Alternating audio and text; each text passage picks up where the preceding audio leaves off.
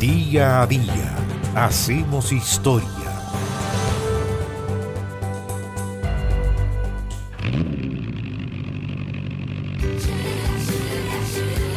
El 11 de agosto del año 1953 murió el piloto italiano Tazio Nuvolari, una verdadera leyenda del automovilismo y el motociclismo que protagonizó tantas hazañas espectaculares que Ferdinand Porsche declaró que era el más grande piloto del pasado, el presente y el futuro. Tazio Giorgio Nuvolari Zorzi había nacido el año 1892 en Casteldario, cerca de Mantua, en Italia.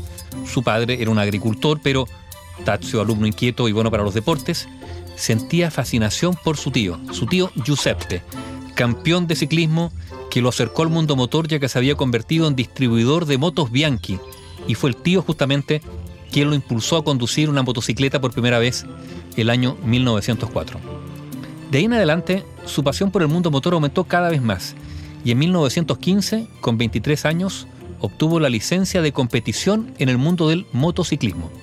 Su carrera hacia las glorias de las competiciones se vio frenada con la llegada de la Primera Guerra Mundial, donde se vio obligado a servir en el ejército italiano. Después de esa primera guerra, tuvo lugar su primera carrera oficial en motociclismo, en junio de 1920. Ya en 1923, entre marzo y noviembre, participó en 28 carreras, 24 en moto, 4 en autos y en moto fue la revelación de ese año. Sus primeros éxitos en las cuatro ruedas llegaría cuando se integró a competir con un Kiribiri de 1,5 litros, un auto de baja cilindrada y también bajo peso, que le permitía agilidad frente a los más grandes como los Alfa Romeo, que tenían un motor de 3 litros. El año 1925, por ejemplo, probó un Alfa Romeo, el bólido más rápido de ese entonces, en el circuito de Monza, pero se salió de la pista, tuvo un accidente, terminó severamente lesionado, pero 12 días después, incluso vendado, ganaba en ese mismo circuito el Gran Premio de las Naciones. El año 1927 debutó en la primera edición de las mil millas a bordo de un Bianchi tipo 20 y ese año fue apodado el campeanísimo, ahora en el mundo del motociclismo porque seguía compitiendo tanto en dos como en cuatro ruedas. Su primer triunfo internacional lo obtuvo el año 1928 en el Gran Premio de Trípoli y dos años después, contratado por Alfa Romeo como piloto oficial, debutó en la cuarta edición de las mil millas rompiendo un récord de tiempo y velocidad en la prueba, siendo el primer piloto en terminarla con un promedio mayor a los 100 km por hora.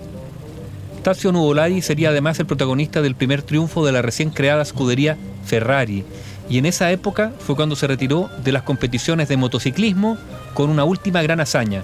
Ganó el trofeo Lario a bordo de una moto Bianchi de 350 centímetros cúbicos, compitiendo contra motos de 500 centímetros cúbicos siguió Nuvolari con sus éxitos en automóviles, el Grand Prix de Mónaco y el Campeonato Italiano y el Campeonato Mundial de Pilotos, todos ganados en 1932.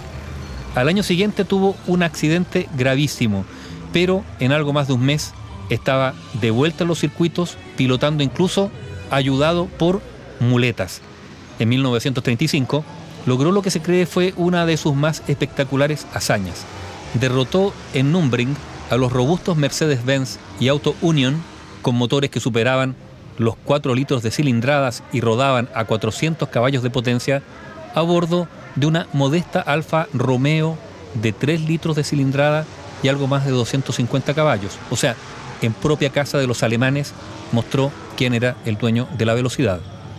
Después del paréntesis que significó la Segunda Guerra Mundial, Tazio siguió escribiendo los mitos más rápidos de la historia del automovilismo. En Turín, en la Copa Brezzi, después de comenzar a liderar la carrera, pasó frente a los pits con el volante fuera del lugar, sosteniéndolo con uno de sus manos. Había roto el volante y seguía corriendo, maniobrando directamente la columna de dirección. Le arreglaron el auto y terminó la carrera. Con 55 años, el año 1947, corrió nuevamente las mil millas, o sea, 1800 kilómetros, y a esa edad, a pesar de las condiciones adversas, por ejemplo, se le inundó completamente la cabina, terminó primero.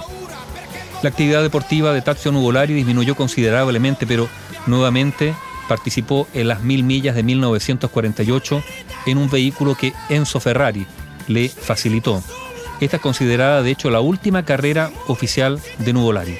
Su salud se había deteriorado rápidamente y Tazio Nuvolari, el piloto de motos y automóviles protagonista de muchas leyendas, falleció el 11 de agosto de 1953.